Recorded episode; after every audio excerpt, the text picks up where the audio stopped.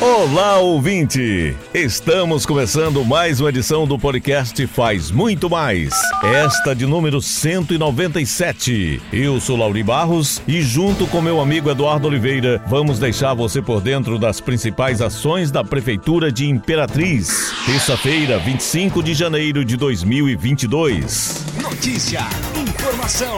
Vamos começar falando sobre agricultura. A equipe de fiscalização do Matadouro Municipal de Imperatriz, administrado pela CEAP, organiza ações de conscientização sobre o abate clandestino de suínos em açougues da cidade. Nesta terça-feira, dia 25, o setor esteve reunido com a Vigilância Sanitária, que trabalhará em conjunto no trabalho educativo.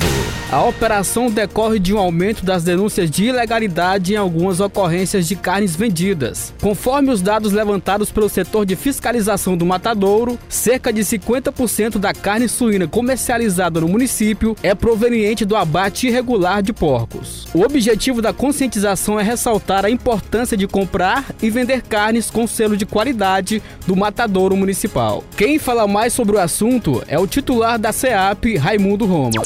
A importância dessa fiscalização junto aos açougues é que vai dar uma garantia ao cliente que consome carne suína, né? No nosso matadouro, nós temos toda uma inspeção sanitária acompanhada por técnicos, médicos veterinários, onde aquela carne sai inspecionada e com a certeza de que é uma carne de ótima qualidade, né? Lamentavelmente, o suíno abatido na moita, né, abatido de forma clandestina, não tem essa mesma garantia. Pode ser que ele tenha alguma doença pré-existente e essa carne vai ser comercializada sem a fiscalização necessária para preservar a saúde do consumidor.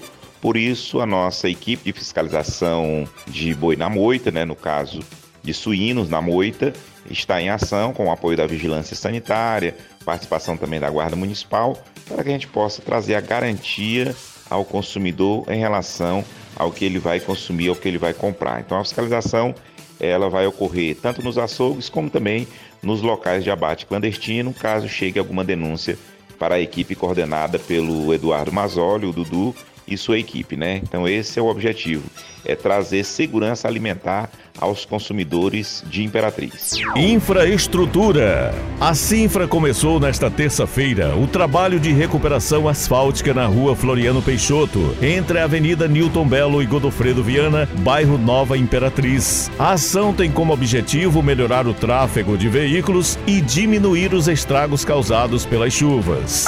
O titular da Sinfra, Zigomar Filho, disse que o programa de recuperação de vias urbanas atua de forma descentralizada em vários bairros, inclusive aos finais de semana, para reduzir os buracos, melhorar o tráfego de veículos e a segurança viária. O trabalho de manutenção e conservação do pavimento asfáltico também continua na marginal da BR-010, no início do DNR até a Ronda, no centro. Destacou ele, acompanhado do prefeito Assis Ramos, que vistoriou, na manhã desta terça-feira, o serviço de recuperação da malha asfáltica. Zigomar ressaltou ainda o avanço das obras de recuperação asfáltica da rua Godofredo Viana, no Bacuri, e da Avenida Liberdade, na Vila Cafeteira. E atenção para esta nota de esclarecimento.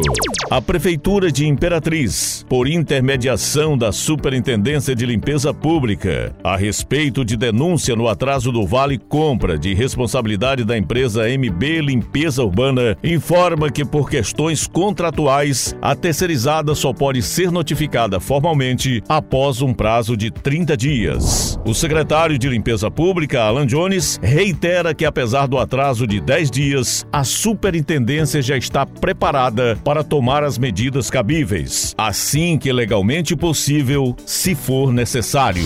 Alan Jones ressalta ainda que o Sindicato dos Agentes de Limpeza foi comunicado, entrou em contato e já deu um prazo para que a empresa normalize a situação o mais breve possível.